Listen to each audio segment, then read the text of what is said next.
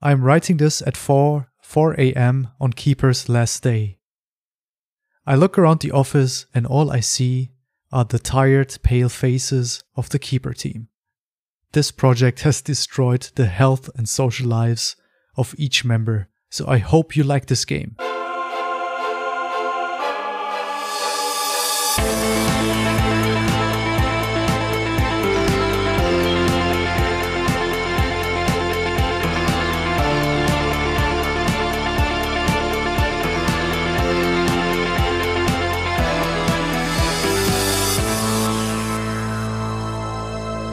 Hallo und herzlich willkommen zu einer neuen Episode des Game Dev Podcasts. Bevor wir loslegen, noch eine kleine Anmerkung. Liebe Grüße an den Emre, denn der ist unser neuer 64-Bit-Bäcker und als solcher hat er sich ja eigentlich verdient, dass wir eins seiner Projekte jetzt hier kurz vorstellen. Aber er hat äh, darum gebeten, doch lieber darauf hinzuweisen, dass er ein Praktikum sucht. Das ging ja dann zwei Monate von Juni bis August und Emre ist ein sehr guter äh, Hard Surface Modeler. Wir werden auch hier gleich mal ein paar Bilder zeigen, da können wir jetzt direkt mal zusammen reingucken. Das erste ist eine Science Fiction Tür, wie man sie in handelsüblichen Raumstationen findet. Dann hätten wir eine Art äh, Flugabwehrsystem und dann gibt es eine Waffe von Doom, ähm, die er gebaut hat. Und gerade da habe ich auch den Progress ein bisschen mitverfolgt und kann nur sagen, das geht wirklich ratzfatz beim Emre. Der ist wie so ein kleiner Wirbelsturm, der die Polygone aufwirbelt und dann irgendwie im 3D-Raum wieder zusammensetzt und dann entsteht was ganz Tolles draus und hat sich ähm, in letzter Zeit viel mit Substance beschäftigt und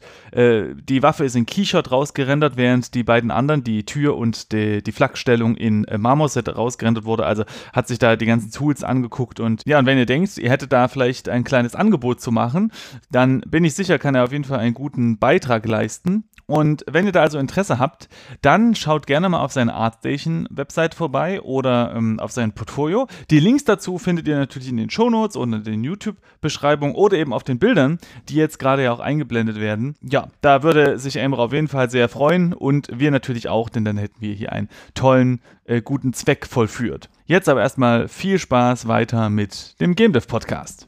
Unser kleines Experiment ähm, wird weitergeführt mit den etwas kürzeren ja, Episoden. Und wieder mit dabei ist der Till. Hi and welcome back. Und Marcel. Hallo. Schön euch mal wieder zu hören. Wie war die Woche so? Alles okay? Ja. ja, noch nicht zu viel versprechen. Ich weiß noch nicht genau, in welchem Ton es das veröffentlicht wird. Das hast du eine Woche gesagt, oh Gott. Dieser Druck. Ja, das stimmt natürlich. Das ist alles sehr spontan. Ähm, ja, schön, dass ihr wieder mit dabei seid. Und äh, ähm, ja, schön, dass ihr, liebe Zuhörer, auch wieder mit dabei seid. Äh, ihr seid nicht weggegangen. Ähm, allerdings ist äh, die erste News, ähm, da ist jemand weggegangen, und zwar von Ubisoft. Das ist etwas traurig. Und zwar der Erfinder von Assassin's Creed ist irgendwann von Ubisoft weggegangen. Und er hat jetzt mal so ein bisschen mh, hm, erzählt, warum eigentlich. Ähm, und ich, wollt, ich fand das einfach ganz spannend, weil man ja äh, selten so eine so relativ offene Meinung äh, hört. Und ich wollte das hier mal kurz zitieren aus einem GameStar-Artikel. Äh, das Schönste an meinem eigenen Studio ist, dass ich nicht mehr für andere Leute arbeiten muss. Für mich persönlich war es extrem schwierig, in einer großen Organisation der Kerl am Verbraucherende und irgendwie auch in der Mitte der Produktionsprozesses zu sein. Ich war der Kerl, der Interviews geben musste und ich musste mich um die um das politische Lügen kümmern. Fand ich ganz besonders spannend, diese, diesen Satz. Weißt du, was er damit ich meint? Nicht genau, aber ich meine, um ehrlich zu sein. Marketing-Sprech oder? Wahrscheinlich. Ich kann mir das schon so ein bisschen vorstellen, ja. weil, also, wenn du halt irgendwie so ein, gerade Assassin's Creed ist jetzt auch eine Marke, die, ja, also da gibt es halt auch ein paar Kritiker, die jetzt sagen, ja, okay, da entwickelt sich nichts weiter, bla bla, ja, irgendwas.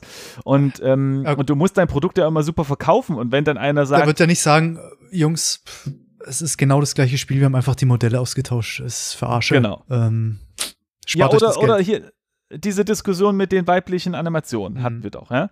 Da wurde doch gesagt, dass ja, ähm, wir haben deswegen keinen weiblichen Hauptcharakter, weil das irgendwie mit der Animation nicht hinhaut. Irgendwie war diese Story doch so. Ähm, Damals beim zweiten Teil hat er ja auch sehr offen gesagt, dass sie hier diese eine, dieses eine Kapitel oder diese zwei Kapitel rausgeschnitten haben, damit das Spiel noch rechtzeitig veröffentlichen können. Und mhm. ähm, das ist ja vielleicht auch nicht die allerbeste Marketingstrategie. Ja. Ich habe jetzt nochmal kurz nachgelesen und tatsächlich hat das Team Level rausgestrichen.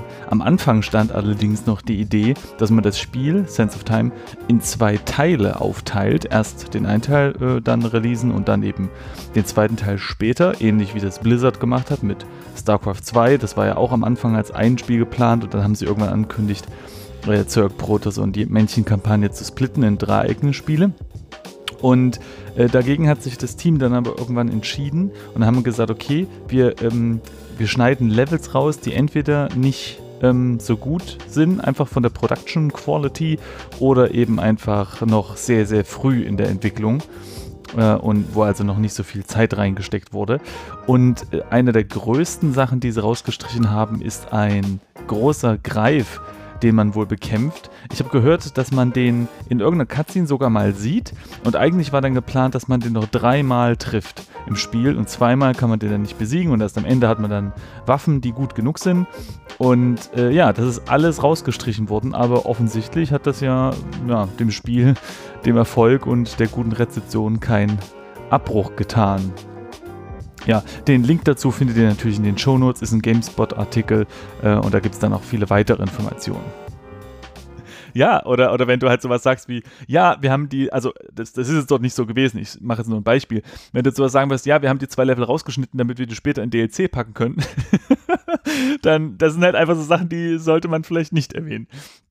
Ja, äh, ich zitiere mal kurz weiter. Ja. Äh, ich bekam Kommentare und Entscheidungen von anderen Leuten vorgesetzt, die äh, nicht meinen eigenen entsprachen. In Konzernen geht nichts ohne Kompromisse. In meiner Rolle als Creative Director war es schwierig, vor laufender Kamera mit den Entscheidungen anderer umzugehen. Ich bin kein besonders guter Lügner und konnte das dementsprechend nicht mehr tun.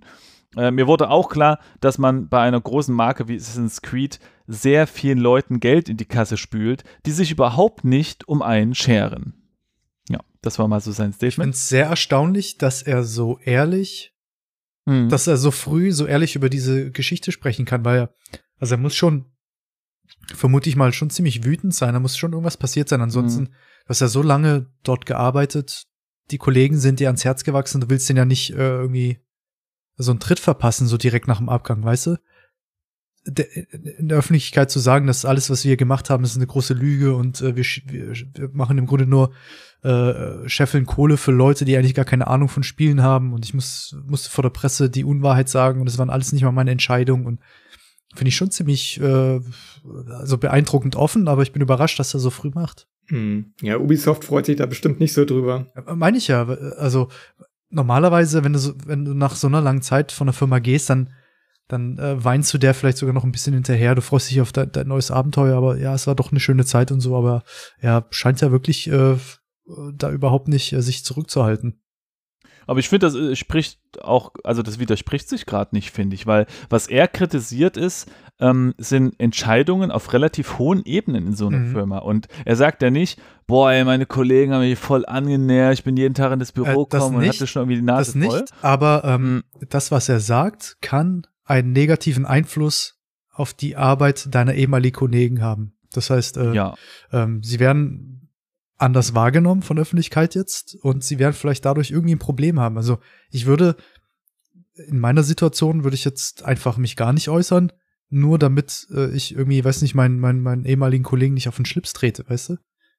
Äh, Aber um ehrlich zu sein, ich glaube nicht, dass das den Kollegen auf den Schlips getreten wird. Wenn, dann würdest du halt der Führungsetage auf den Schlips treten. Und die werden, werden das auf jeden Fall nicht mögen. Aber ich glaube auch jeder von uns, also gerade aus Entwicklersicht und ich denke auch die Presse und jeder, der überhaupt mal in einer Firma gearbeitet hat, wird verstehen, was genau da passiert, mhm. weil das passiert nämlich überall. Nur redet halt keiner drüber. Es ist ja auch ein Business. Also Genau, wir, genau.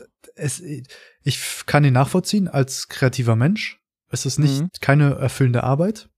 Aber er hat sich halt dafür entschieden, für die größte Franchise äh, irgendwie zu arbeiten, eine der größten. Er hat sie erfunden, oder? und es ist einfach da, äh, Profit zu machen. Renditen äh, zu, zu erwirtschaften, äh, ja. Spiele zu verkaufen und es ist halt äh, Unterhaltungsindustrie, äh, ist mhm. nicht, weiß nicht, Fine Arts. Kann, kann ich jetzt, ja, mhm. also die Kritik ist vielleicht jetzt nicht so hundertprozentig mhm. angebracht. Also man muss sich schon, man muss schon wissen, worauf man sich da einlässt. Ja, genau. Ich finde auch, hat sich ein bisschen krass ausgedrückt von wegen Lügen. Ähm, ist ja so, kann man ja streiten, ob das jetzt Lügen ist oder nicht, aber ja, ich finde es halt auch ein bisschen hart ausgedrückt. Es ist wahrscheinlich auch sehr schwierig, weil du wenn du halt die Marke aufgebaut hast, weil er ist ja nicht irgendwo reingekommen und hat dann gesehen, so, ach, ist ja gar nicht so cool, ich gehe weg und, und flame jetzt ein bisschen, sondern es, das ist halt dein Baby. Du hast es sozusagen der Firma gegeben, sozusagen. Und ähm, jetzt verändert die Firma das auf eine gewisse Weise oder verlangt von dir, Dinge zu tun, die du so mit deinem Gewissen eigentlich nicht vereinbaren möchtest. Und dann kann ich schon verstehen, dass er da irgendwas sagt, ey, ich halte es nicht mehr aus, ich gehe irgendwie weg. Das, äh, ja, dann, dann wird nämlich aus diesem Baby, was du halt hast, irgendwie so das Business. Ne? Und dann, das hatten wir auch in der letzten Folge gesagt, AAA ist halt keine Selbstverwirklichung mehr, sondern es ist einfach ein Business, wo du halt Produkte machst.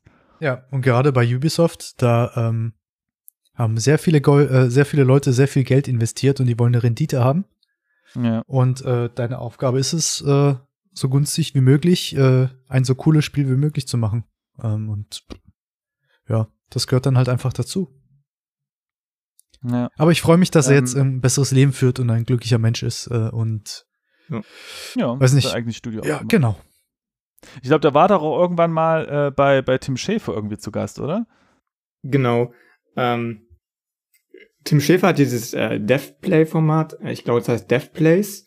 Und ähm, da war der ähm, Patrice Desolé mal zu Gast und hat mit Tim Schäfer ähm, das Prince of Persia, glaube ich, gespielt. Und ich fand es ganz interessant, mal zu erfahren, was er früher gemacht hat. Äh, ich glaube, allgemein weiß halt so jeder, ja, der hat mal Prince of Persia gemacht und ähm, dann Assassin's Creed. Ähm, aber ich fand es interessant zu, zu, zu hören, einfach wie er so begonnen hat. Zum Beispiel mhm. mehr mit so Comic-lastigen äh, Adventures, so, so ein Donald Duck-Game hat er bei Ubisoft gemacht. Echt? Cool. Und dann war im Gespräch, dass er den nächsten äh, Rayman-Teil macht. Also ein 3D-Plattformer. Aber das finde ich interessant. Dann wollte halt der Erfinder von Rayman die Marke halt nicht aus der Hand geben, äh, der Michel Ancel. Hm.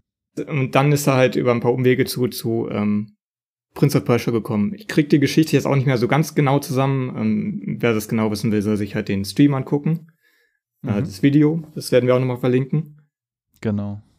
Und, ähm, und du meinst, dass das, das Prince of Persia, das, das Neue, ne? Also nicht das Uralte, sondern äh, die, die Sense of Time-Reihe, ne? Das 3D Prince of Persia. Sense oder? of Time. Ja, genau, genau. Okay, das ging ja eigentlich schon so ein bisschen in die Assassin's Creed-Richtung. Also mal ohne diesen Open-World-Aspekt, aber ich hatte schon das Gefühl, dass da so eine gewisse Verwandtschaft äh, besteht. Ja. Und äh, ist dann eigentlich sehr interessant dann zu hören, dass, äh, dass die derselbe Designer das sozusagen gemacht hat, ja. Was ja auch total geil war, jetzt muss ich mal kurz, jetzt muss ich hier mal live kurz ähm, googeln, ob das stimmt, aber ich meine, die haben äh, letzte Woche oder vor zwei Wochen oder so den Level-Editor für das erste Prince of Persia veröffentlicht. Und ich rede da nicht von dem Sense of Time, sondern von dem ersten 2D.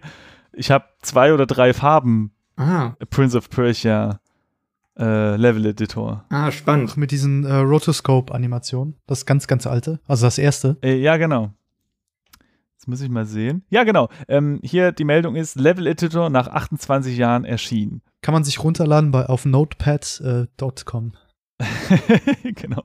Nein. Und auf welchem System kann man das dann spielen? Auf welcher Plattform? Ähm, mal sehen. Also, früher wurde Prince of Persia für den Apple II äh, konzipiert.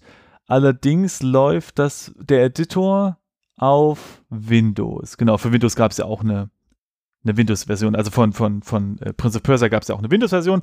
Aber der Editor, genau, der Editor ist original für Apple II konzipiert worden, läuft aber auf Windows. Also für die Leute, die das jetzt nicht sehen, es sieht aus wie eine uralte Webseite, dieser Editor. Auf, äh, weiß nicht, die erste Webseite, die in Windows 3.11 läuft. Ähm, gemischt mit Minesweeper. So in etwa muss man sich das vorstellen. Das klingt chaotisch. Sehr schöne Vorstellung, ja. Aber Prince of Persia, das war, ähm, das war schon irgendwie so ein Spiel, weil zum einen technisch spannend, sie haben, das hast du ja eben schon gesagt, ne? Sie haben ja ähm, Leute aufgenommen ähm, und haben dann. Ist sein Bruder. Hm? Rotoscoping. Ja. Das war sein Bruder. Ah, genau, das, das, war sein Bruder. Und sie haben den aufgenommen und haben dann drüber gemalt. Äh, haben das irgendwie eingescannt, die Fotos, und haben dann drüber gemalt. Und so haben sie dann diese flüssigen ähm, Animationen hinbekommen. Übrigens gibt es zu dem Spiel auch einen ganz tollen Podcast von Stay Forever. Und ähm, das ist sozusagen äh, äh, Oldschool Mocap. Ja, genau, genau. Und das, das zeigt aber dann auch gleichzeitig auch das Problem auf, dass wenn du so Animationen hast, die du halt nicht perfekt kontrollieren kannst, weil sie sollen ja flüssig laufen und soll dann auch aufhören, ist die Kontrolle einfach nicht so perfekt. Du musst wirklich lernen, dieses Spiel zu spielen und du hast nicht so einen perfekten Control wie bei jetzt zum Beispiel so einem Super Meat Boy oder sowas, wo du halt wirklich perfekt alles timen kannst, so. Oder du brauchst halt sehr viele Übergänge und extra G-Animationen und so weiter. Mhm. Stimmt, ja. Genau, da sind wir wieder bei dem Thema, was wir in der letzten Episode hatten mit dem ähm, neuronalen Netzwerk, was Animationssystem, ne, was das äh, automatisch dann korrigieren würde. Ja. So schließt sich der Kreis. Das hätten sie damals schon machen sollen. genau. Also es ist super cool, wenn, wenn sowas passiert, finde ich, dass nach, nach 28 Jahren Level-Editor rauskommt. Ich meine, gut, hätten es ein paar Jahre früher mal machen können, aber immerhin. Es ist niemals zu spät für eine Modding-Community. Äh, doch, das ist, ist, sehr spannend. Es gab für ähm, Doom 3 gab es Mod-Tools und eine große Community. Also äh, da haben sie ja sogar ein, ein, ein, eine Art, ähm, ah, wie heißt es, Thief? Das ist hier der Meisterdieb, ne? So eine Mod für Doom rausgebracht in der Doom-Engine. Super krass. Und die Dokumentation dieser Tools ist auch echt cool. Ich kann auch mal einen Link in die Shownotes packen. Da, da beschreiben sie, wie man Monster aufbaut, wie die ganzen Maps, also Normal Map und irgendwie äh, der hat noch so Maps für die Adern und sowas äh, gemacht, wie das zu benennen ist, wie man das aufbaut und so weiter und so weiter. So, und dann guckt man das nächste Spiel an, das war ja dann Rage. Und da gibt es gar nichts. Ich habe da, hab da versucht, irgendwie coole Tools zu finden. Es gibt keine Mod-Community, es hat sich nichts etabliert. Ich weiß nicht genau, woran das, das liegt. Es liegt daran, dass äh, sie den Editor nicht veröffentlicht haben. Ja, also da, das ist die eine Sache. Äh, und es, diese, diese, diese Mega-Maps, Megas, Megatextures, Megatextures, die haben wohl auch ewig gebraucht zum, zum irgendwie Berechnen oder Packen ja. oder sowas. Also das war kein, soweit ich gehört habe, ne, das ist alles nur Hörensagen gerade, aber soweit ich weiß, ist das alles nicht so äh, äh, what you see is what you get gewesen irgendwie und, und lässt sich super schnell und, und, und fluent damit arbeiten. Sie haben auch, so äh, um ähm, It Software ein bisschen zu verteidigen in dem Fall, relativ neues Territorium, äh, äh, ja. wie sagt man, äh, bestritten. Und äh, es Mega Textures ist immer noch relativ exotisch und damals war es, waren sie, glaube ich, die einzigen, die es benutzt haben. Mhm. Und äh, die Tools waren mit Sicherheit nicht die besten. Das heißt, äh, ähm, sie wollten wahrscheinlich erst die Technik entwickeln und haben dann ihren Workflow verbessert, neue Tools entwickelt, um den ganzen Prozess zu beschleunigen. Äh, die, die Megatextures zu laden, zu bearbeiten und so weiter, ist mit Sicherheit heute weitaus einfacher, als es damals war. Und äh, äh, man muss da schon das so ein bisschen äh, vorsichtig betrachten, was da damals äh, abgelaufen ist. Ich finde, das Spiel sah richtig gut aus. Ist natürlich schade, mhm. dass es da, äh, dass sich keine Mod-Community entwickelt hat. Aber ich glaube, dadurch, dass, dass sie einfach so weit, ihrer Zeit so weit voraus waren, äh, mit diesen äh, Megatextures, äh, ist halt einfach, es ist halt einfach nicht so einfach zu benutzen gewesen wie jetzt beispielsweise Doom. Das war ja total einfach zu modden oder Quake zum Beispiel oder Quake 2. Ja. Hast du, äh, Till, hast du äh, Rage mal gespielt und dir das angeguckt irgendwie? Nee, das steht noch auf meiner Liste. Okay, weil ähm, das, ist, das ist ganz spannend. Ich hatte nämlich auch mal versucht, mich in dieses Megatexture-Thema einzuarbeiten und das ist sehr schwierig, weil es da kaum gute Dokumentation und, äh, also nicht nur von Rage, allgemein äh, gute äh, Papers dazu gibt, wie genau das funktioniert und, und was das eigentlich genau ist. Das ist relativ spartanisch, die ganzen Informationen. Mhm. Und eine Sache, die ich für mich als Entwickler ganz spannend finde, ist, ähm, also die Megatextures funktionieren so, dass man sehr hoch aufgelöste Texturen auf der Festplatte hat, so groß, dass sie gar nicht komplett in den Speicher passen. Aber ähm, die Engine ist in der Lage, das alles dynamisch zu streamen und lädt dann im Grunde genommen die Teile, die man eben sieht im Bild, die man nah sieht, äh, lädt es dann in einer höheren Auflösung rein, äh, dynamisch, und die Teile, die eben weiter hinten im Bild sind und nicht so eine hohe Auflösung brauchen, ne, die, die werden eben äh, reingestreamt. Hast du doch gut erklärt. Genauso ist es. So, und ähm, das hat aber zur Folge, dass wenn man sich schnell dreht, dann kommt der nicht so richtig mit dem Stream hinterher. Also vor allem, wenn man das Spiel nicht auf einer SSD hat oder so. Ich weiß nicht, dann wird es wahrscheinlich besser funktionieren. Aber das bedeutet dann, man dreht sich und dann sieht man so äh, ein, äh, ein, ein, Berg oder sowas, ja, nah oder eine Tonne bei ihm stehen und die ist irgendwie ziemlich unscharf. Und dann dauert es so eine halbe bis eine Sekunde und dann flupp, dann ist es plötzlich scharf. Und das ist eine Sache, die bemängeln alle. Also alle äh, Spieler und alle ähm, äh, Magazine sagen natürlich dann, ne, das ist natürlich irgendwie doof und so. Und ich glaube auch Carmack selbst hat gesagt, ja, es war jetzt nicht seine beste Engine, die er geschrieben hat. aber ich finde das super geil. Ja. Ich, ich, ich freue mich da immer, weil du siehst daran, wie diese Engine funktioniert. Mhm. Und für mich ist das ein bisschen so wie vielleicht Autofans auf so einen Motor gucken, so einen alten Motor, mhm. wo, wo man noch sehen kann, wie es funktioniert irgendwie, ne? Hm. Äh, und ich finde das total cool. Als ich Rage gespielt habe, habe ich mich irgendwie immer gefreut, wenn ich gesehen habe, wie die Texturen reinkommen. weil du hast, du hast so dieses, dieses warme Gefühl, dass dein Rechner die ganze Zeit was tut, weil die ganze Zeit Texturen durch die Datenleitung gezogen werden. Ich schicke dir äh, im Anschluss übrigens nochmal ähm, die Adresse meines Psychologen. Kannst du mal mit dem reden? Ich glaube, äh, nee, Quatsch. ähm, stimme, ich stimme dir absolut zu. Ähm, und ich finde, das, das, was die Leute bemängeln äh, an dieser Technik, ist ein temporäres Problem, was schon gelöst wurde oder ja, bald kein Problem mehr darstellt. Es wird immer größere Datenträger geben. Die Übertragungsgeschwindigkeit von Daten ist immer schneller. Das ist eine Investition, die man tätigt sozusagen. Also äh, ist natürlich für den Mainstream-Markt nicht optimal, weil man sieht, dass die Technik noch nicht perfekt ist, beziehungsweise in dem Fall äh, perfekt war. Es ist wahrscheinlich so wie mit VR momentan, dass viele Leute sagen, ja, aber es ist da noch total körnig und äh, Low-Res und mir wird schlecht und die Framerate stimmt noch nicht. Das ist, sind aber alles Dinge, die sich in relativ naher Zukunft alle ändern werden und danach wird es perfekt sein. Und äh, ich finde, Rage ist, was mir wirklich daran gefällt, mal davon abgesehen, dass man sieht, wie der Computer arbeitet, äh, wie du schon gesagt hast, ist einfach, dass man live dabei ist, wie sich etwas Neues entwickelt, was in der Zukunft definitiv eine weitaus größere Rolle spielen wird. Ähm, wir werden ähm, viel mehr Fotogrammetrie benutzen, wir werden äh, viel mehr unique Assets äh, in Spiele reinbringen und dafür ist Megatextures eigentlich perfekt geeignet. Man kann einfach Sachen reinladen, mit Decals äh, übersehen und äh, verändern und so weiter und es spielt alles keine Rolle. Also es ist einfach völlige künstlerische Freiheit und die Technik übernimmt einem die ganz, den, der ganzen Performance-Aspekt mal vom Polygon und so weiter abgesehen. Und ich finde das richtig, richtig cool und spannend und freue mich total drauf, was da in der Zukunft passieren wird noch. Hm. Ich möchte jetzt hier an dieser Stelle mal die Möglichkeit nutzen, vielleicht die Crowd nochmal zu aktivieren. Leider bin ich ja nicht in der Lage gewesen, mich ähm, ausführlich über das Thema zu informieren, aber vielleicht ähm, hat jemand da einen ganz guten Tipp für mich. Und zwar ist es nämlich so, dass ganz viele aktuelle Spiele schon, schon noch lange eine ähnliche Technologie benutzen wie Megatextures. Ähm, und ich bin mir nicht sicher, ob das dasselbe ist. Aber ich habe mir das angeguckt bei Fire, äh, nicht Firefly, ähm, bei Fire, oh, Online-Shooter, äh, wie hieß das nochmal? Ah, Firefall. Die auf jeden Fall haben äh, auch einen, einen äh, gewissen Platz reserviert in ihrem äh, Grafikspeicher, irgendwie eine 2 oder 4K-Textur oder keine Ahnung was. Und die ist eingeteilt und dann laden sie dort die ganzen Einzeltexturen rein. Sie generieren sozusagen dynamisch ein Atlas im Speicher. Und das machen, soweit ich das weiß, viele Spiele. Ist eine relativ normale äh, Methode und im Grunde genommen ist das ja bei Megatextures genauso. Man reserviert einen Platz im Speicher äh, und dort werden dann die ganzen einzelnen äh, kleinen Bereiche reingeladen, je nachdem, was halt ähm, äh, mehr Auflösung braucht, wird halt äh, in größere Auflösung reingeladen. Und das bedeutet, worauf ich hinaus will, ist, dass ich glaube, dass das Problem, wie du schon sagst, schon gelöst ist, weil viele, viele Spiele äh, streamen ja die ganze Zeit ihren Kram rein und raus. Und mich würde interessieren, ob jetzt jemand sagt, nee, nee, warte mal, aber gibt es doch noch einen ganz krassen Unterschied zu diesen dynamisch generierten Atlanten und Megatextures. Und wenn ihr da irgendwie Papers habt oder äh, Links oder sowas, dann immer her damit. Da wäre ich sehr mhm. interessiert dran.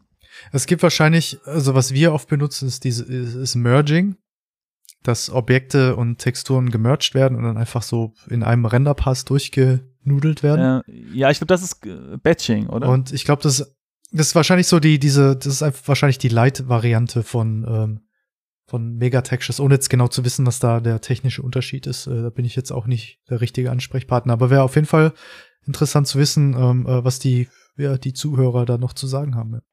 Ja.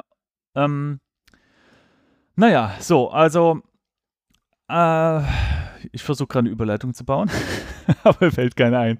Versuch's erst gar nicht. Ich wollte mal, ähm, also wir haben ja alle unterschiedliche, ähm, unterschiedliche äh, Arbeitssituationen. Äh, Till, wie ist das denn bei dir eigentlich? Ähm, wie, wie arbeitest du eigentlich gerade? Also du bist meistens dann in der Uni oder, oder äh, wie ist das bei dir? Ja, das ist halt teils, teils, ähm, wie es mir gerade am besten passt.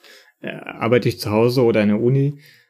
Ähm, hat beide seine Vorteile. Also oft bin ich gerne mehr in der Uni, weil man da dann eher nochmal Leute trifft, nochmal neuen Input ja. kriegt, ähm, sich mit den Leuten austauscht. Es ist halt ein bisschen wie ein Coworking Space dann. Ähm, wozu du ja dann auch gleich noch was erzählen wirst. Mhm. Ähm, ja, finde ich halt super. Ähm, der Nachteil ist, dass man halt oft, wenn man halt sehr produktiv sein will, natürlich auch eher abgelenkt wird oder es ist laut und hat man manchmal nicht so den super Fortschritt. Aber letztendlich ist der Austausch halt super ähm, für die produktive Weiterentwicklung. Ähm, mhm. Aber ich kann mich auch gut zu Hause motivieren und an Sachen arbeiten. Habe ich kein Problem mit. Ähm, ja, manchmal diese typische Startschwierigkeiten, aber wenn man mal drin ist, dann läuft es richtig rund. Ähm, ja, das Problem ist halt, dass man eher vereinsamt mit der Zeit, wenn man nicht rausgeht oder wenn man sich nicht mhm. selber so ein bisschen tritt und sagt, okay, ich gehe mal wieder unter Menschen. Ja, aber ich kann mich halt auch gut alleine motivieren. Also. Und wie ist das? Also, meine, wenn man was Neues anfängt oder wenn man jetzt eh gerade drin ist, dann, dann ist man so im Flow. Genau. Aber ab und zu, äh, gerade bei Code ist es mir oft so gegangen, ähm, wenn ich irgendwie was kleines skripte oder so, äh, dass irgendwann der Punkt kommt, wo ich vielleicht die Übersicht verliere oder wo ich Bugs im Code habe und die nicht irgendwie finde und man hat so dieses Gefühl, oh Mist, jetzt, also wie, wie so ein Sack mit Wasser voll und mhm. überall sind so kleine Löcher und, und man kommt gar nicht hinterher, alles irgendwie ähm, zu stopfen und das sind so die Momente, wo ich das Gefühl habe, mir geht die Übersicht verloren und äh, ich kann das jetzt nicht mehr so richtig greifen alles und weiß gar nicht genau, was ich zuerst arbeiten soll, wo es mir dann leichter fällt, mich ablenken zu lassen. Ähm, ist das ja. bei dir auch so? Hast du da vielleicht. Ähm, ähm, also ablenken lassen eigentlich gar nicht. Also ich kenne diese Situation auch total gut. Dann hat man irgendwelche mhm. Bugs und ähm, die kriegt man nicht gefixt. Aber dann bin ich halt motivierter eher, die, diesen Bug zu fixen und ich gehe halt immer tiefer in den Code und probiere das und das nochmal aus, bis es halt irgendwann klappt und dann klappt es nicht. Die Lösung ist meistens einfach, ähm, habe ich für mich festgestellt, wenn ich erstmal eine Pause mache und mich dann nochmal dran setze mit einem neuen Ansatz, mhm. dann komme ich viel schneller auf eine Lösung, anstatt dass ich weiter und weiter arbeite. Ähm, oft bin ich aber so in dem Flow drin, dass ich dann erst keine Pause mache. Das, ähm, ja, das kenne ich, ja. Das muss ich halt auch noch ein bisschen mehr trainieren, so. Was, was mir auch aufgefallen ist bei mir, ähm, also ich finde das ganz, ganz richtig, was du sagst. Ähm, man muss mal eine Pause machen und ähm, vielleicht dann Musik hören zum Beispiel oder einen Spaziergang oder so, dass das Gehirn einfach so ein bisschen mhm. äh, frei ist und äh, von selbst arbeiten kann. Ne? Wissen wir ja irgendwie aus der Psychologie, dass das Gehirn irgendwie auch unterbewusst weiterarbeitet an Problemen. So, jetzt ist aber mein Problem, dass mir meistens zu langweilig ist. Also wenn ich zum Beispiel Abwasch mache, dann höre ich immer Podcast nebenher. Und dann ist mein Gehirn nicht in der Lage, eben nochmal an Problemen zu arbeiten, weil ich bin die ganze Zeit, ich fütter mich die ganze Zeit mit neuen Infos. Ne? Das ist der Grund, warum man die coolsten Ideen beim Duschen hat, äh, weil man. Äh ja, das wollte ich sagen. genau. Mann, jetzt hast du meinen Punkt weggenommen. Ich habe kürzlich auch einen Artikel gelesen, dass äh, irgendwie so Clickbait-Scheiß, aber äh, ich weiß nicht, ob es stimmt, dass viele Leute, die äh, Großes erreicht haben, sich Zeit genommen haben pro Tag, also so eine mhm. gewisse Zeitspanne, um einfach nur da zu sitzen und nachzudenken.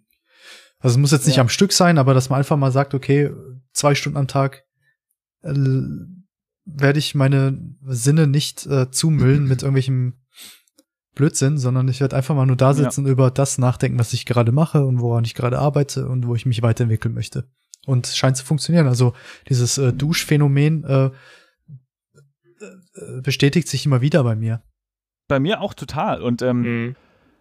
Äh, ja, krass, dass du das sagst, weil das ist nämlich genau meine Erfahrung auch. Und da, da, muss man sagen, manchmal ist es einfach echt nett, wenn man gezwungen wird, äh, fern der Technik zu sein. Und äh, dadurch, dass wir Smartphones haben und halt, ne, du, du, du kannst es halt äh, ähm, Podcasts überall hören und du musst nicht mehr vorm Radio sitzen, ähm, um, um ein bisschen Radioprogramm zu hören oder so. Ja, äh, ist man einfach. Also ich bin kaum in der Lage, mich selbst zu regulieren, wenn ich die Möglichkeit habe, etwas zu konsumieren.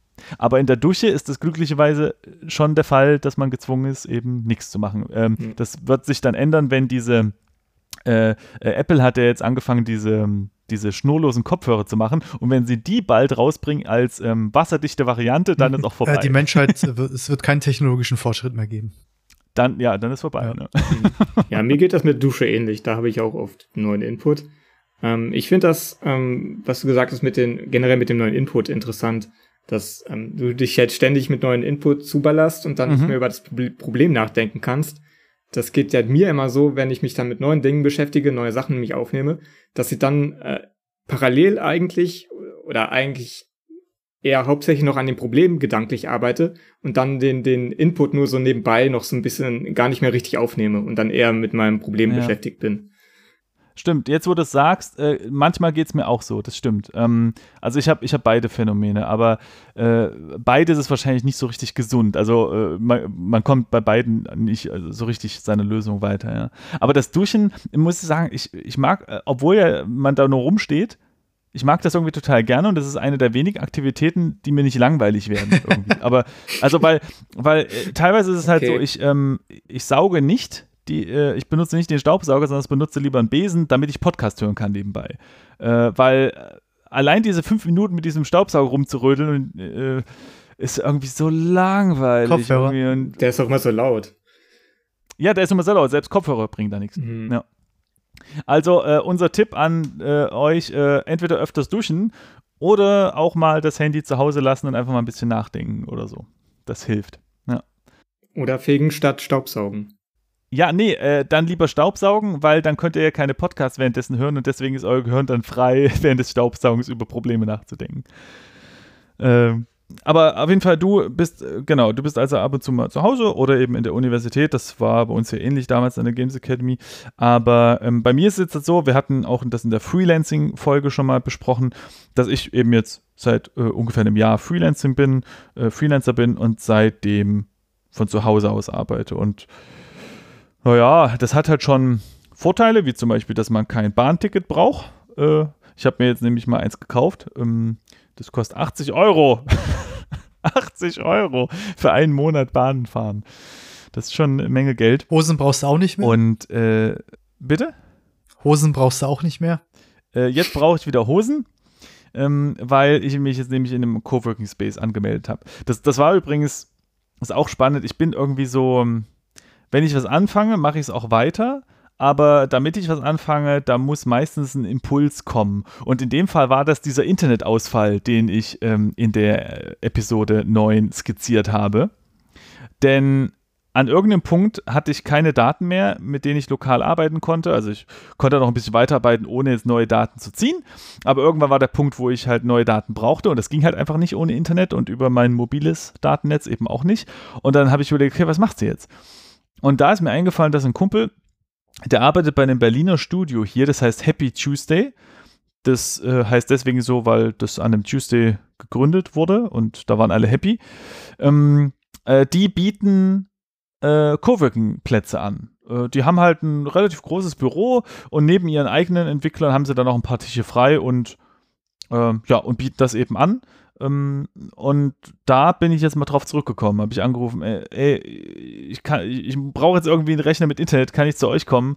Ähm, bring den Rechner mit, stell dir da hin und, und, und arbeitet von da. Und, und das hat dann auch geklappt. Wie war es denn so äh, nach, weiß nicht, Jahren der Isolation und des äh, äh Höhlenmenschen-Daseins äh, jetzt mal wieder so unter Leute zu kommen? Naja, ich habe erstmal angefangen, wieder einen Sprachkurs zu belegen. Statt Grundslaute kann ich mittlerweile auch wieder einigermaßen sprechen. Ähm, äh, muss aber sagen, es ist sehr schön, mal wieder unter Leuten zu sein. Stört dich die Lautstärke? Naja, ich sag mal so, ich bin jetzt erstmal eine Woche da. Mhm. Und es gibt da schon so ein paar Leute, die vielleicht äh, längere Skype-Konferenzen haben und dann ist es manchmal auch ein bisschen laut, aber ich muss sagen, bisher geht's, muss ich sagen. Kopfhörer auf und dann mhm. ist cool. Mal gucken, wie das in drei Monaten ist. Zu wie vielen Leuten bist du im Büro? Also derzeit äh, geht sogar, weil ähm, ich bin jetzt rein, da war die Games Week. Ähm, wer es nicht weiß, die Games Week ist so eine, so eine Woche in Berlin, das sind ganz viele Veranstaltungen äh, im, im Bezug auf äh, Spielentwicklung und da war im Grunde das gesamte Office fast leer, äh, waren ein, zwei Leute vielleicht da. Deswegen war es sehr ruhig. Ähm, und jetzt füllt sich das langsam ein bisschen und um ehrlich zu sein, ich weiß es gar nicht genau, wie viele Leute da alle noch kommen werden, weil äh, es für mich jetzt ja auch die erste Woche. Aber was, was mich, was mich interessiert, ist, äh, inwiefern sich deine Arbeitsweise verändert hat. Also arbeitest du jetzt fokussierter, also in längeren Stücken an der Arbeit, ohne dich jetzt mit Privatem abzulenken? Und äh, kommst dann de dementsprechend auf äh, weniger Zeit vor dem Computer? Oder äh, mich würde mal interessieren, inwiefern das dein, deine Arbeit beeinflusst hat, so generell, ja. also ich habe das Gefühl, dass man schon fokussiert mhm. arbeitet, einfach weil Leute drumherum sind. Ich muss sagen, es ist schon so, dass wenn man mal auf Facebook guckt, hat man jetzt nicht so ein schlechtes Gewissen, weil die Leute, die um dich rum sind, ja nicht mit dir zusammen am Projekt arbeiten. So, das heißt, ähm, denen kann es im Grunde egal sein, was du da die ganze Zeit machst. Aber du bist einfach äh, isolierter, insofern, dass halt nichts um dich rum ist, was dich jetzt ablenken mhm. kann. Ich hatte heute natürlich wieder den Fall, dass ich Daten gezogen habe und das hat echt wieder lang gedauert, vielleicht 20 Minuten oder so. Und dann sitzt du halt da und denkst so, hm, was mache ich denn jetzt? Gut, gehe ich mal zum Bäcker. Aber ähm, grundsätzlich hast du äh, jetzt wieder diese schöne, diese schöne Grenze zwischen ähm, äh, Arbeit und Freizeit. Mhm. Einfach auch deswegen, weil der Rechner halt jetzt dort steht. Also das heißt, wenn ich dann halt aus dem Büro gehe, dann kann ich ja nicht wieder, also ich kann natürlich wieder zurück, aber ich kann halt von zu Hause nicht mehr irgendwie an den Arbeitsdaten sitzen. Aber du würdest sagen, dadurch, dass du weniger private Unterbrechungen während der Arbeit hast, sitzt du prinzipiell weniger vor dem Rechner jetzt, zumindest in dieser Woche. Also im, im, Gesa im Gesamten na, ich sitze, ich würde, also mir ist es halt so gegangen, dass du hast dann irgendwie, die, wie gesagt, diesen Datei-Download und dann fängst du irgendwie an, deine Wohnung zu putzen oder dein ähm, äh, Abwasch zu machen oder du guckst dann nochmal auf Facebook und verpasst dann irgendwie auch den Anschluss, wenn der Datei-Download dann fertig ist, weil du das kleine Fenster nicht mehr gesehen hast oder so und verschwendest da noch ein paar Minuten. Das sind halt so Sachen, die, äh, da, da hat sich der, das hatte ich ja auch letztes Mal schon so ein bisschen erzählt, dass sich der Tag so ein bisschen aufdehnt. Und dann sitzt du halt relativ spät abends noch da und du hast aber nicht mehr geschafft. Du hast halt immer nur zwischen irgendwelche Lücken gefüllt. Ja, genau darauf wollte ich hinaus, ja. Äh, und, und diese Aufdehnung hast du jetzt eben weniger. Ja, mir geht das ähnlich. Wenn, wenn ich vergleiche zu Hause arbeiten und in der Uni, zu Hause bin ich halt doch eher noch mit privaten Sachen eben mal beschäftigt, wie Abwaschen oder am Berg Wäsche waschen oder so. Mhm. Das bläht die Arbeit halt so ein bisschen auf. Ja, und, und man muss halt sagen, ich finde den, also ich habe halt ähm, natürlich jetzt mehr Fahrzeit. Ne? Also ich brauche jetzt, weiß ich, weiß nicht, 40 Minuten hin, 40 Minuten zurück. Und wenn man sich das so einfach äh, theoretisch überlegt, okay, das sind halt grob zwei Stunden, die mir am Tag flöten gehen, das ist ja schon eine Menge Zeit. Aber ich habe schon das Gefühl, dass das, ähm, dass das Zeit ist, die äh, die, die, die nicht unbedingt die Lebensqualität unbedingt so sehr mindern muss. Und zwar aus zwei Gründen. Zum einen, weil sie einfach diese, diese Klarheit schafft, nee, jetzt ist halt Freizeit und jetzt ist halt äh, Arbeit, weil du einfach mhm. so, so stark getrennt bist, einfach örtlich gesehen. Und diese ja. Zeit in der U-Bahn kannst du wieder für Sachen nutzen, die du ja ähm, die du äh, dir so nie freigeben würdest, ja. Ich sitze dann irgendwie vielleicht ein bisschen sinnlos vorm ähm, Computer und, und klicke irgendwie auf Facebook rum, während ich irgendwie warte. Und in der U-Bahn höre ich jetzt zum Beispiel Podcast. Und das kann ich, das hatte ich auch schon mal erzählt, während der Arbeit schlecht machen, weil äh, weil dieser Effekt, äh, ähm, Effekte-Kram so ein bisschen fordernd ist die ganze Zeit. Da kann man nicht so gut nebenbei irgendwas hören.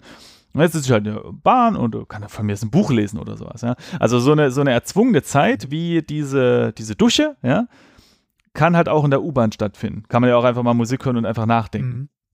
Genau, also für mich funktioniert es auf jeden Fall besser, aber ich muss sagen, für mich ist der eigentlich der wichtigste Punkt, sind einfach auch die anderen Leute. Du kannst einfach auch mal aufstehen, mal eine Runde gehen, kurz ein Schwätzchen halten mit einem, holst dir halt einen Kaffee. Das ist, weiß ich, einfach toll. Vor allem mhm. habe ich jetzt auch in dieser Woche schon echt super nette und interessante Leute wieder kennengelernt, ähm, die halt total spannende Sachen machen und vielleicht kann man sich auch später irgendwie mal gegenseitig helfen. Und das entgeht einem halt alles muss man sagen, wenn man nur zu Hause Findest sitzt. du, ja. würdest du pauschal Leuten empfehlen, das zu machen, die vielleicht jetzt darüber nachdenken, zu freelancen? Oder würdest du sagen, ja, bleibt erstmal zu Hause, guckt, wie es läuft? Oder würdest du sagen, hey, lasst euch das gar nicht drauf ein, äh, strukturiert euch euren Tag richtig und isoliert euch nicht zu sehr und äh, sucht euch lieber so ein, ein günstiges Shared Office. Ich glaube, das ist sehr charakterabhängig. Also bei mir ist es so, ich, ich weiß ja von Anfang an, dass ich eher so ein Teammensch bin und eher gerne mit Leuten auch zusammenarbeite, beziehungsweise Leute um mich rum habe. Es gibt aber genauso Leute, die sagen, ne, ich habe da keinen Bock, ich will einfach meine Ruhe. Ich würde am liebsten irgendwie nur zu Hause sitzen und, und den ganzen Kram übers Internet mhm. machen. So Leute habe ich auch mal kennengelernt. Und dann muss man sich das äh, selbst überlegen. Ähm, aber man muss halt vielleicht einfach so ein bisschen auf sich selbst hören und äh, seine Arbeit beobachten. Und wenn man halt sieht, hm, ich bin wesentlich ineffizienter und sitze jeden Tag bis nachts um, um 12, um dieselbe Arbeit zu schaffen, die ich sonst in, bis, bis um 8 oder bis um 6 oder so gemacht habe, dann sollte man vielleicht darüber nachdenken. Mhm. Aber ich glaube, also für mich hat es auf jeden Fall nur Vorteile, denke ich, ähm, das zu machen. Ja, aber ich glaube, es ist sehr charakterabhängig. Hast du deinen Arbeitgeber um Erlaubnis fragen müssen? Ähm, ich frage, äh, weil du ja sozusagen äh, sensible Daten irgendwo in den öffentlichen Raum stellst, mehr oder weniger. Ja. Und äh, du ja nicht für die Sicherheit gewähr, also du kannst nicht gewährleisten, dass mit diesen Daten nichts passiert, weil du ja nicht immer anwesend Genau. bist. Also äh, wie hast du das geregelt? Als ich die Entscheidung treffen musste, ob ich jetzt da schnell hingehe, so emergency-mäßig, habe ich das einfach so gemacht, weil zu diesem Zeitpunkt war noch keiner da, den ich hätte fragen können. Es war halt Montagmorgen. Dann bin ich dorthin und, und, und wollte halt arbeiten, wollte irgendwie, weil de, der Verlust ist halt relativ groß. Wenn du als Freelancer einen Tag nicht arbeiten kannst, ist das halt echt eine Menge Kohle so. Und für das Studio bedeutet das halt auch, dass die Tasks ewig verschoben werden. Dann bin ich halt hin und habe den Leuten geschrieben, okay, pass auf, so und so ist die Situation, ist das okay für euch? Da war ich schon da, aber hätten die jetzt gesagt, so, oh, das geht ja gar nicht, dann hätte ich halt auch wieder zurückgehen können und hätte dann gesagt, okay, dann müssen wir das irgendwie anders lösen. Ähm, für die war das dann okay. Die meinten halt nur, okay, was wichtig ist, dass du den Rechner halt sicherst, wenn du äh, weggehst vom Arbeitsplatz, ne, dass man halt das Windows-Passwort, äh, na, wie heißt das? Also, ja, äh, sichert halt. Ja, Leute, du- helft mir doch mal. Du hast ein Windows-Passwort eingerichtet. Also auf Notizzettel schreiben, für jeden sichtbar. Na hier St Steuerung entfernen drücken und dann Enter und dann ist der Rechner, dann kann dann eigentlich einfach jeder ran, wenn du halt weg bist. So. Das ist die eine Sache, die wichtig ist. Und ähm, was ich jetzt machen werde, das ist noch nicht so, aber das werde ich auf jeden Fall machen, ist die Partition, wo die Spieldaten drauf liegen, zu verschlüsseln. Äh, Es gibt da Programme. Früher war das TrueCrypt. Ähm, das ist, wird aber nicht mehr Mhm. weiterentwickelt. Und jetzt gibt es da VeraCrypt. Äh, Das ist jetzt Open Source im Gegensatz zu TrueCrypt, was nicht Open Source war. Und da war man die ganze Zeit nicht so richtig sicher, was macht der Code eigentlich. Und das, dieses VeraCrypt ist jetzt Open Source. Deswegen kann da auch jeder reingucken und gucken, ob da alles mit rechten Dingen zugeht. Äh, Und da kann man einzelne Partitionen oder nur einzelne Dateien oder auch die gesamte Systempartition verschlüsseln. du hast alles verschlüsselt. Das ist jetzt mein nächster Plan. ah, den hast du noch nicht gemacht. Das habe ich noch nicht gemacht. Okay. Äh, derzeit mache ich noch ein Backup, denn äh, die meinten, äh, bevor du das machst, es kann sein, dass deine gesamten Daten irgendwie äh, nicht mehr funktionieren, wenn während dieser Verschlüsselung äh, der Strom ausgeht oder sowas. Deswegen bin ich jetzt ein bisschen vorsichtig. Ich muss erstmal diese riesigen Datenberge ähm, äh, äh, backuppen. Und wenn das gemacht ist, werde ich die Verschlüsselung anschalten. Ähm, denn es geht nicht nur darum, dass in dem Studio an sich ja jemand sein könnte, der deine Daten klauen will. Also ich es keinem unterstellen, wir sind ja alles Entwickler und, und, und finden das alle nicht so cool, aber es kann genauso gut sein, dass der Rechner geklaut wird. Und das ist eine Sache, die habe ich dann halt auch äh, gefragt, okay, wie sieht das aus mit der, mit, mit Versicherung? Und ja, das ist halt relativ normal, dass Firmen einfach eine Versicherung haben für ihre Hardware da. Ja, und ähm, da sollte man sich dann halt auch informieren, wenn man in einen Coworking Space geht, ob das halt auch für den eigenen Rechner dann funktioniert. Die Hardware ist an der Stelle aber meistens kein, äh, also der Geldwert der Hardware ist jetzt nicht das große Problem. Meistens sind es halt wirklich die Daten, äh, die da drauf sind. Oder dass du relativ schnell wieder an einen neuen Rechner kommst. Äh, aber so ein Rechner kostet, also im Verhältnis zu dem, was du da an Daten drauf hast, äh, ist es ja nichts. Ähm, nicht nur arbeitszeittechnisch, sondern es eben auch, wenn das Projekt jetzt ins Internet gelangen würde, dann wäre das halt ein großes Problem für die Firma. Mhm. Genau, und da muss man schon ein bisschen drauf achten. Äh, Ich denke mal, Till, du hast ja die, die Probleme wahrscheinlich eher nicht, weil an der Uni ist das alles ein bisschen, d- also wenn es da Datensicherheit Bedenken gibt, dann sind die für dich automatisch gelöst von Seiten der Administration, oder? Oder müsst ihr die Rechner da irgendwie selbst? Nee, das ist automatisch gelöst von der Seiten der Administration.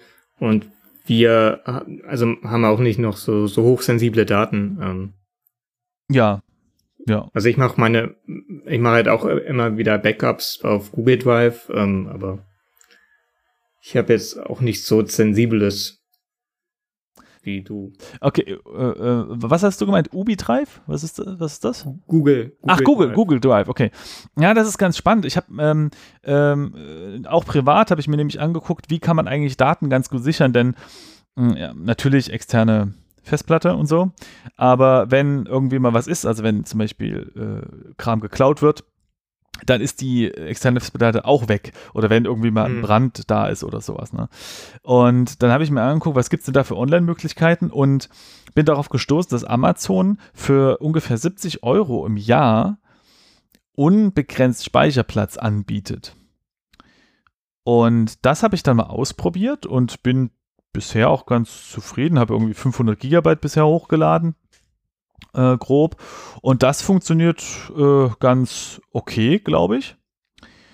Ähm, interessant ist anzumerken, dass wenn man die Daten wieder runterladen möchte, kann man sich auf dem Webinterface einloggen und äh, kann dort sagen, hier, den, den Ordner hätte ich gerne runtergeladen. Aber das ist begrenzt auf, ich glaube, 4 Gigabyte oder 1000 Dateien. Und wenn man mehr runterladen möchte, und bei mir wäre das mehr, wenn ich das Gesamtbackup runterladen möchte, dann soll man diese ähm, Software, äh, äh, das ist dann wie Dropbox oder wie bei Google Drive, gibt es da so eine Software, ne, kann man die Daten dann runterladen und die muss man wohl dann einsetzen, um die Gesamtdaten von Amazon runterzubekommen, wenn die eben so riesig groß sind.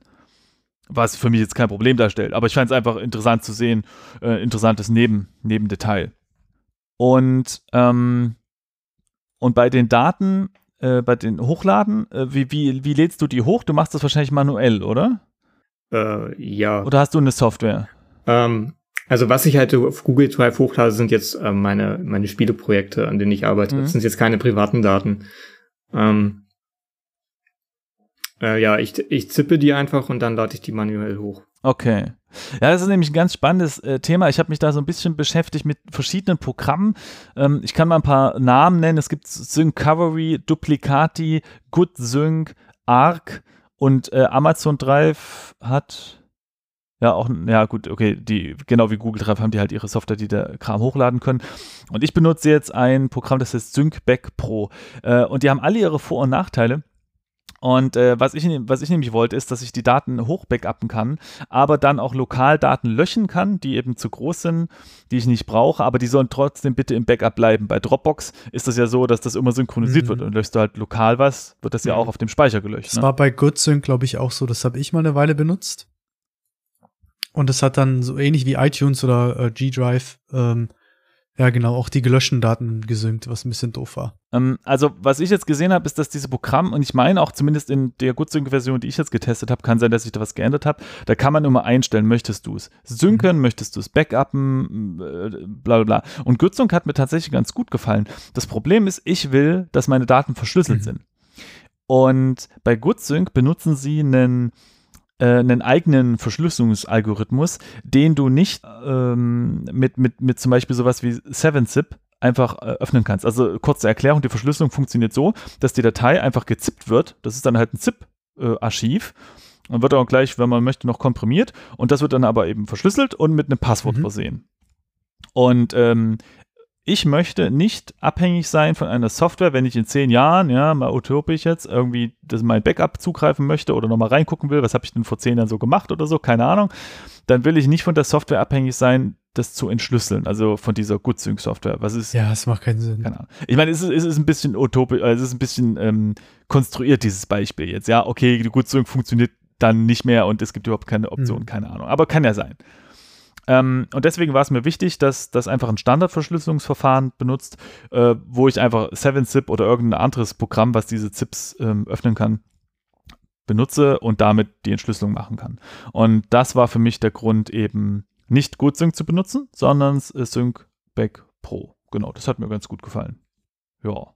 Das, äh, die Programme können meistens dann auch noch äh, Versionierung, dass wenn sich eine Datei ändert, ähm, dass, dass dann eine neue Version abgelegt wird und man dann auch noch in der History zurückgehen kann. Das ist übrigens ganz spannend. Ach, es gibt eine Revision bei diesem Programm, das du hast? Das hatte ich nämlich, glaube ich, bei GoodSync nicht. Das hat mich sehr gestört. Ich, das ist aber auch schon, schon viele Jahre her. Es kann auch sein, dass sie es mittlerweile gemacht haben, aber ähm, genau, genau. Revisionen genau. sind cool. Ich bin mir jetzt bei GoodSync nicht ganz mhm. sicher, aber bei Syncovery zum Beispiel haben sie es auf jeden Fall drin. Und das ist übrigens eine, eine spannende Sache, weil Till, du hast ja gerade gesagt, du packst das alles in ein ZIP-Archiv. Mhm. Da muss man, das, das kann man sich auch angucken, die Programme können teilweise das nämlich auch, dass die äh, nicht jede einzelne Datei äh, zippen und verschlüsseln, sondern dass die halt einen ganzen Unterordnerbaum in ein ZIP machen. Dann wiederum können die aber nicht die einzelnen Dateien updaten, also wenn sich nur eine kleine geändert hat, ne? sondern die packen dann wirklich immer komplett das ZIP-Archiv und machen das komplett wieder hoch und so. Genau, also äh, gibt es auf jeden Fall eine ganze Menge zu beachten. Ja. Was, was zum Beispiel bei, ähm, bei Syncovery ein bisschen blöd ist, das hat mir eigentlich ganz gut gefallen. Aber wenn man die Verschlüsselung aktiviert, dann packt das Programm aus irgendeinem Grund ähm, noch so einen Zusatz zum Dateiname immer dran. äh, zum Beispiel der S8 oder irgendwie irgendwelche Zahlen S, irgendwelche Zahlen, das sind, glaube ich, die Größe der Datei. Daran erkennen die, ob die sich geändert hat oder mhm. nicht. Ähm, äh, und mir war aber wichtig, dass die, die Timestamps mit dabei stehen, also wann die Datei geändert wurde. Das funktioniert aber nur, wenn du nicht die Verschlüsselung aktivierst, ja, sondern nur unverschlüsselt hochlegst, mhm. dann steht das perfekt da. Und das ist alles, oh, das hat mich alles wahnsinnig gemacht. Also ich habe wirklich so viel rumprobiert. Ähm, und, und dann gibt es noch das Duplicati. Und das Duplicati äh, ist kostenlos, aber die 1.3.4er Version, die kann nicht nach Amazon Cloud hochladen. Und die Duplicati 2.0 die verschlüsselt nicht nur die Dateien, sondern auch die Dateinamen und die, die Ordnernamen. Und das ist natürlich eigentlich sinnvoll, weil dann kann wirklich keiner mehr erkennen, was wo drin ist. Das Problem ist, dann kann ich das auch nicht mehr erkennen. Und wenn mir irgendwann mal mein, mein, mein Rechner geklaut wird und ich will nur einen ganz speziellen, also nicht das Komplett-Backup wiederherstellen, äh, äh, und das Duplikat, die macht irgendwie Stress, dann sitze ich da auf meinem Backup, was komplett verschlüsselt. Ich habe keine Ahnung, wo irgendwas ist. Und oh, nee, das war mir dann irgendwie alles zu stressig. Also. Hast du ein Metagame? Ja, aber echt.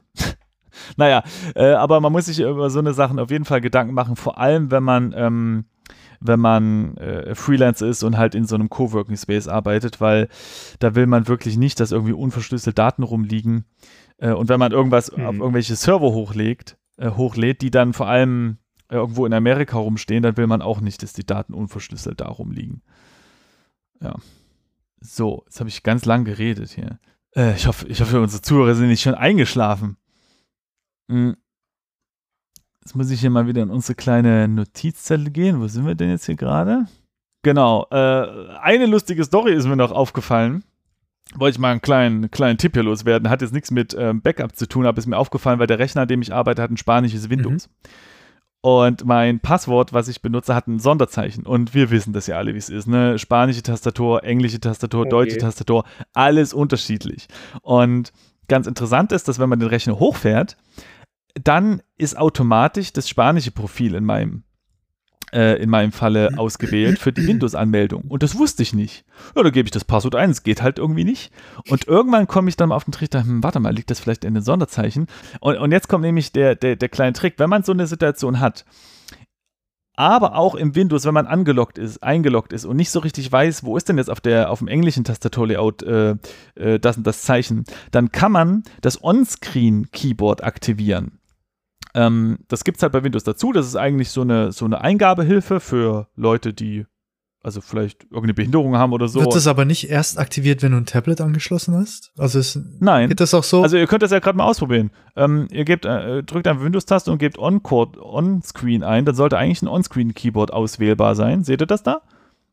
Irgendwie bei euch im, im, im äh, On-Screen. Oder einfach nur Keyboard oder so. Vielleicht heißt es bei euch äh, irgendwie anders. Äh, nein. Und das ist einfach äh, ein kleines äh, Programm, wo einfach nochmal ein Keyboard abgebildet ist. Und wenn ihr jetzt, ähm, da sieht man also alle Tasten, ja, Eingabe, Space, alle Buchstaben. Und wenn man jetzt das, ähm, das eingestellte Sprachlayout von Windows. Bildschirmtastatur heißt es auf Deutsch. Ah, okay. Wie, wie heißt es nochmal? Bildschirmtastatur. Bildschirmtastatur, okay. Ja. Und wenn man jetzt das Layout umstellt der Sprache, sieht man dort, welche Taste ah, ja, okay. ähm, das ist natürlich cool, ja. Das funktioniert im Anmeldebildschirm schon?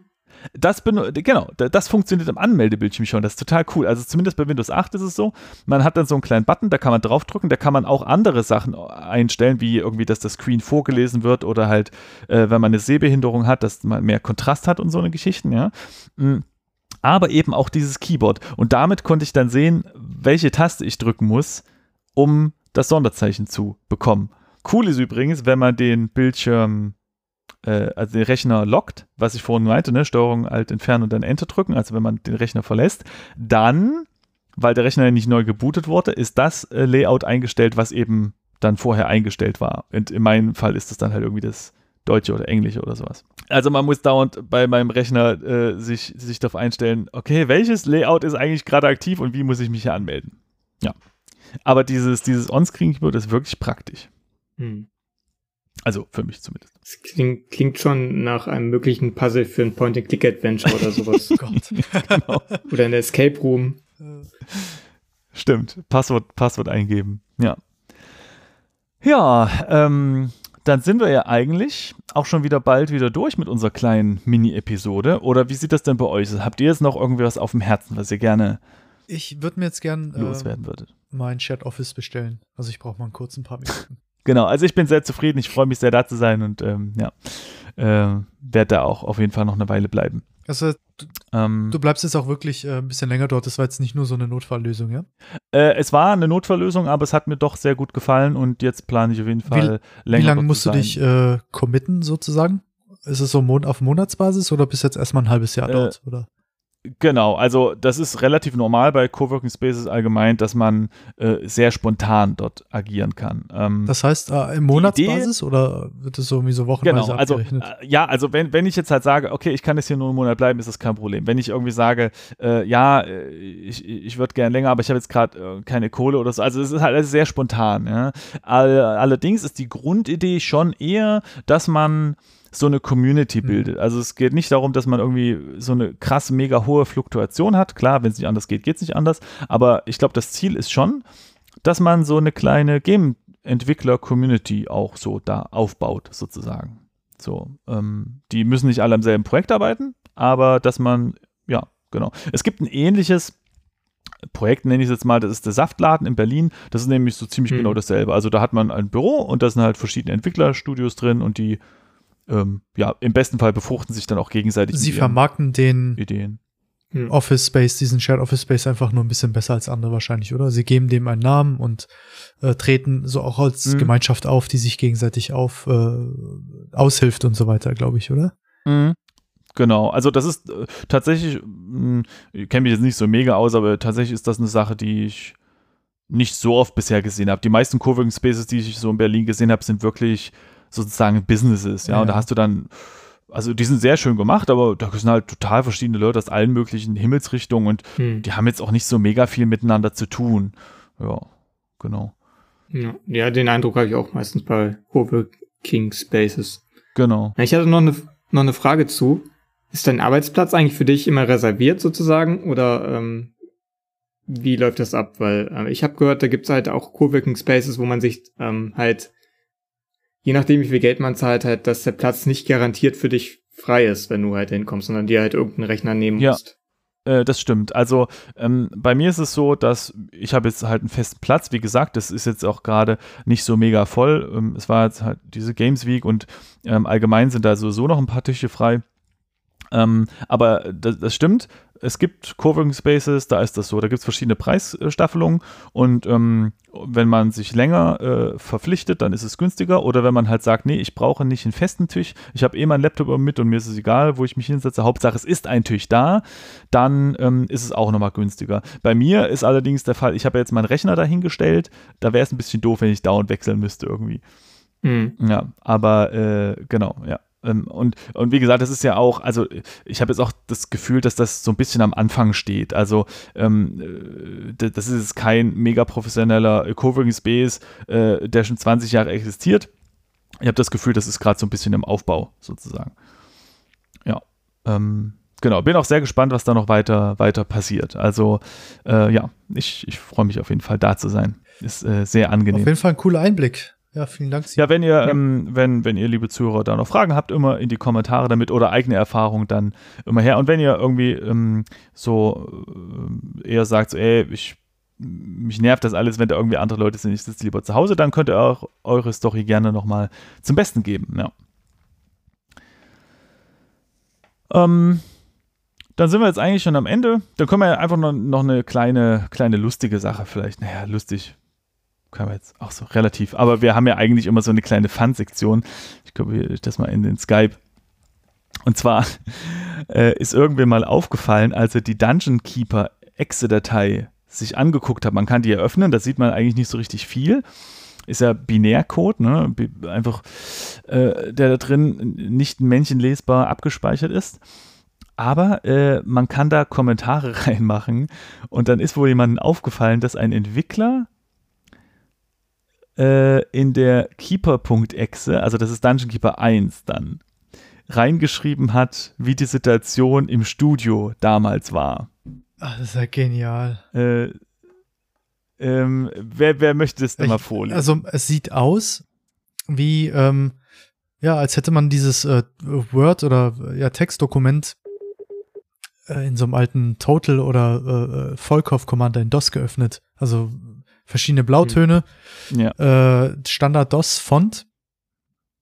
Und da schreibt wohl ein Entwickler äh, in die Exe-Datei äh, folgendes. Ich lese jetzt einfach mal vor. Äh, Der heißt John T, ne? John T here. Genau, so fängt es an. I'm writing this at 4, 4 a.m. on Keeper's last day. I look around the office and all I see are the tired, pale faces of the Keeper team. This project has destroyed the health and social lives of each member, so I hope you like this game. Alter Schwede. Amazingly, after 16 hours a day, 7 days a week, for nearly 5 months, we still do. This game has been written with a passion. I am proud to be part of it. I do not just hope you like it, I also hope you are aware of the huge amount of work we have already done.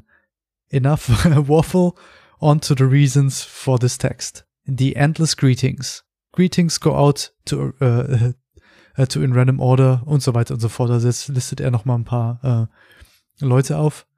Äh, interessant. Ja. Also er scheint äh, es scheint sich nichts geändert zu haben. Also die Leute arbeiten ganz normal sieben und, Tage. Und ganz unten steht. Äh, erzähl weiter. Aber ganz unten steht, if I forgot you and I, if I forgot you, I am sorry, but sleep is due to me and I have a dream to live. to live. XOXO. Oh Mann. Großartig. Und das Ganze findet sich unter äh, C Doppelpunkt slash keeper slash keeper dot exe. Also äh, äh, ganz klassisch in DOS äh, hervorgeschaufelt. Hm. Ja, nichts hat sich geändert. Äh, ganz normale 120 Stunden Wochen. Schön. Ja. Ähm, ja, und damit äh, lasst euch dann in eure Woche oder euren Abend äh, mit dieser guten Laune. Äh, Till, schön, dass du dabei warst. Ja, danke, dass ich dabei sein durfte. Ja, sehr gerne. Und wir hören uns auf jeden Fall bald wieder, wenn es dann um äh, VR geht. Ne? Oh ja, oh ja. Ähm, wir können auch nicht ganz, ganz genau sagen, wann wir das dann eigentlich aufnehmen, aber auf jeden Fall steht das auf dem Plan. Das wird super. Genau. Äh, ja, Marcel, dir auch danke, dass du da warst und äh, vielen Dank fürs Zuhören, liebe Zuhörer. Und dann bis zur nächsten Episode. Bis zum nächsten Mal. Auf Wiedersehen. Ciao. Äh, hören. Ciao. Tschüss.